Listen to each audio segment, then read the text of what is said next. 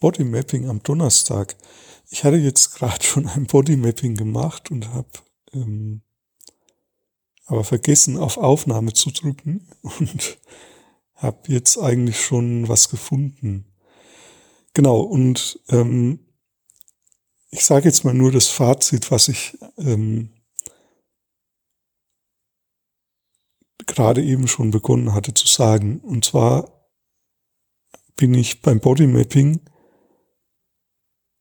einfach dem, den Körperempfindungen gefolgt und es war aber so, dass das, was am Ende rauskam, nämlich ich möchte laufen gehen, das war vorher schon klar, aber trotzdem war es gut, mittels des Bodymapping nochmal innezuhalten vorher und mich nochmal zu besinnen. Und das fand ich irgendwie ganz interessant, dass Bodymapping eigentlich nicht immer was ändert in dem, was ich danach tue, sondern es kann einfach auch zwischendurch mal eine, ja, wirklich so eine kleine Pause sein, wo, wo ich zu mir finde und dann geht's einfach weiter im Programm. Ja, und das genau wäre heute mein Impuls auch, halte inne und dann mach weiter im Programm.